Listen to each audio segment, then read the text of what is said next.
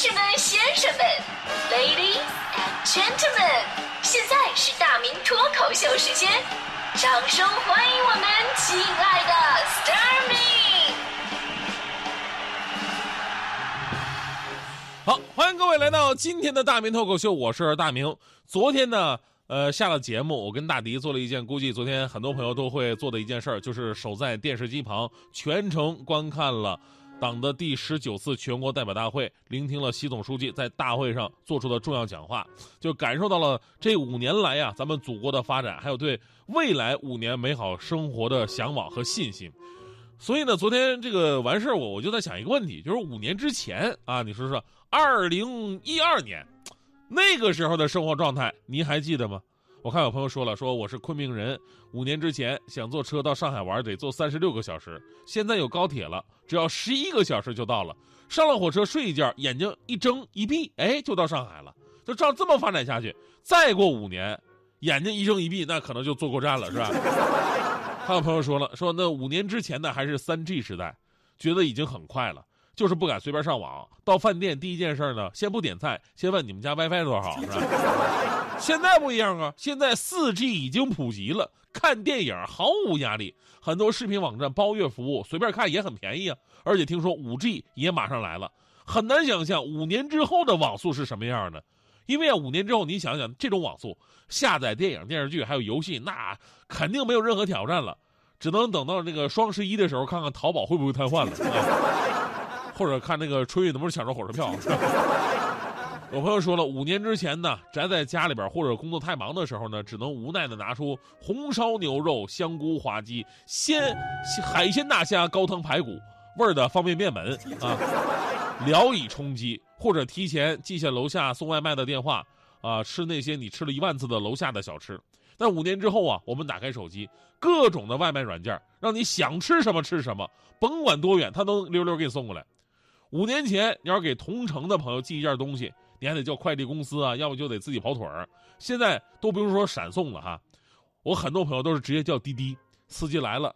也不上车，直接把东西往车里边一扔，跟人司机大哥说：“说，哎，哥们儿，呃，帮忙送个东西，谢谢啊。”这说明什么呀？说明啊，现在的人比五年前呢脸皮更厚了。五年之前，咱们要放了长假，抓紧时间去旅旅游，看看祖国的大好河山。虽然景区啊都是人头攒动，你也看不清什么玩意儿，但是总会有一种到此一游的成就感。但现在呢不一样了，现在有了长假。越来越多的朋友选择了出国游，对中国游客免签的国家越来越多。就算在国外，对中国人的服务也是越来越好了。很多旅游城市啊，你要是不会说中文，都没法做生意，没法挣钱。比方我上次去普吉岛，啊，就在拉威海滩旁边买那个小菠萝。你知道拉威海滩呢，都是当地渔民，啊，不算什么旅游景点儿。菠萝摊上呢没大人，就一个七八岁的泰国小孩儿我还那犹豫呢，能听懂吗？我磕磕巴巴的，那个，嘿，hello polo，呃，I want，那那那 how much？小孩直接跟我说十块钱三个，一口倍儿流利的泰国东北话。五年之前呢，如果我们出国旅游的话，也是走马观花，最上心的就是到人家的奢侈品专卖店，还有免税店去买买买，靠着中国游客养活了好几条世界名街啊。而现在不一样了，中国人从买买买转向了游游游。调查显示，中国人海外游购物的比重正在逐渐的减少，而选择不跟团的自助游越来越多了。大家一个是理解了，说钱花在自己身上，那才是实实在在的享受；另一个也是因为啊，中国的产品质量越来越好了，国货一样用的爽。五年之前，我们琢磨的是北京的一室一厅，如今我们畅想的是中国的一带一路。五年之前，我们去医院拖着病体排队，但是也找不到专家。如今医改之后，在家预约挂号方便快捷。五年之前，你可能在丁义珍式的窗口证明着你妈是你妈。现如今的信息多跑腿儿，百姓少跑腿儿，已经成为了一个大趋势。五年之前，我觉得，哎呀，中国已经告别自行车了。五年之后，我们突然发现，并没有，中国仍然是自行车王国。正所谓嘛，科技在进步，生活在提高，我们的风气在向善，我们的信心在增强。这五年或许只是国家发展过程当中的一小步，但回头你总结自己的人生，就会发现，其实你的生活呀，已经向前迈出了一大步了。真的，五年是个很神奇的时间，你回头总结人生的每一个五年，你就会发现，那都是完全不一样的自己了。咱们就说大明脱口秀这个板块，您知道吗？就是到今年哈，咱们大明脱口秀这个板块刚刚好经历了两个整整的五年时间。二零零七年创建的时候呢，当时叫做大明的快乐时间，在温州台所有的节目当中，当时分 A、B、C、D 四个档次啊，来定这个节目价位的。我的节目呢就是 D 档的，虽然每天写大量的文字，但我一期节目啊就四十块钱，就这么个工资水平，熬过了二零零七年跟二零零八年，这两年说实话是在温州买房子最好的两年，把我给耽误了吧。后来经过我积极的努力和节目的影响力不断提升，终于在二零零九年，我的工资得到了大幅度的提高，一期五十块钱了。当然了，这个节目后来终于是在当地比较风靡了哈。而在二零一二年的时候，就是第一个五年的最后一年，脱口秀做到第五年的时候，我决定，我换个地方要炒冷饭，不不是那继续干啊。那个二零一三年的时候呢，年初我就来到了中央人民广播电台，开启了一个新的五年。而这五年过来，认识了收音机前的各位兄弟姐妹，咱们聊天谈心，早晨作伴，您发微信或者不发，这份感情不变。我读或者不读，我都能看见。啊、别的不说，起码这节目啊，一期三百多块钱，涨了六倍，是吧？